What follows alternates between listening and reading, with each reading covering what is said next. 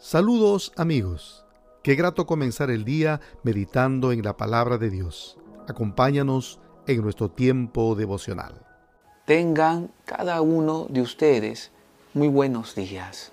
El título del devocional a tratar en esta mañana es elegir amanecer o la oscuridad, basado en el libro de Proverbios capítulo 4 versos 18 y 19. El camino de los justos es como la primera luz del amanecer, que brilla cada vez más hasta que el día alcanza todo su esplendor.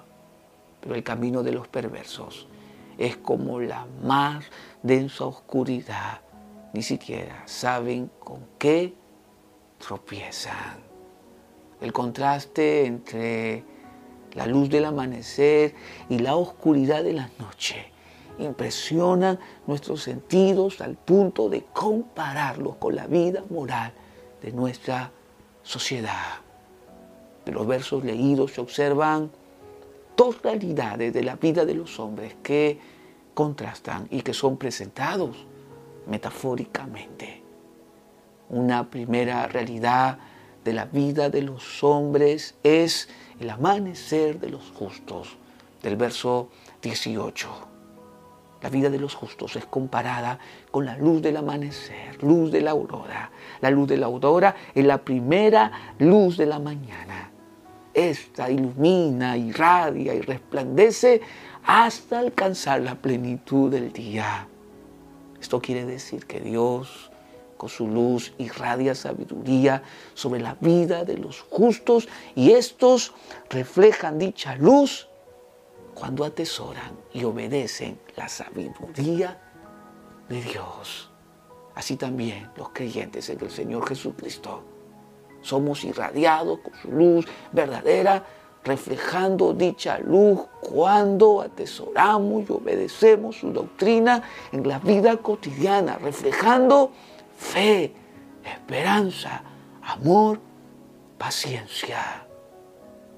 Esta luz hará evidente las buenas obras de Dios en nosotros, afectando el entorno familiar y social, conociendo y glorificando al Señor.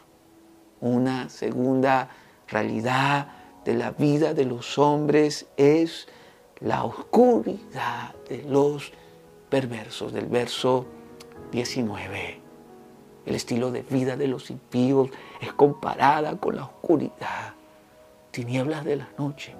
La oscuridad es la ausencia de luz, la cual imposibilita la visibilidad de las cosas. Esto quiere decir que el impío no oye ni recibe la sabiduría de Dios. Por lo tanto, no tiene la luz de Dios, no tiene nada bueno que irradiar su vida es una constante desgracia o calamidad. Así también los que rechazan o no conocen a Jesucristo, la luz verdadera, sus vidas solo reflejan las obras de una humanidad caída o afectada por el pecado. Solo reflejarán mentiras, vicios, robos, envidias, celos, calumnias, asesinatos y la lista continúa.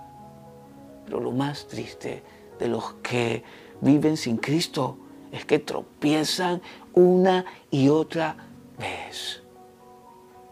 Por tanto, tengamos mucho cuidado nosotros los creyentes, pues no estamos libres de comportarnos como si no conociéramos al Señor.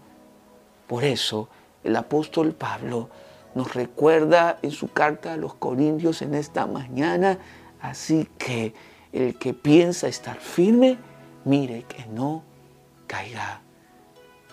Queridos amigos, iglesia del Señor, que Dios nos ayude a vivir una vida piadosa con la ayuda de nuestro Señor y Salvador Jesucristo, para gloria y alabanza de nuestro Dios Padre.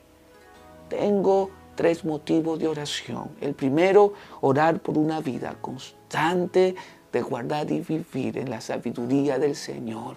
Lo segundo, orar por la evangelización de nuestra ciudad y conversión de sus habitantes. Y lo tercero, orar por políticas económicas en la estabilidad y bienestar de todo el país. Muchas gracias, que Dios los bendiga.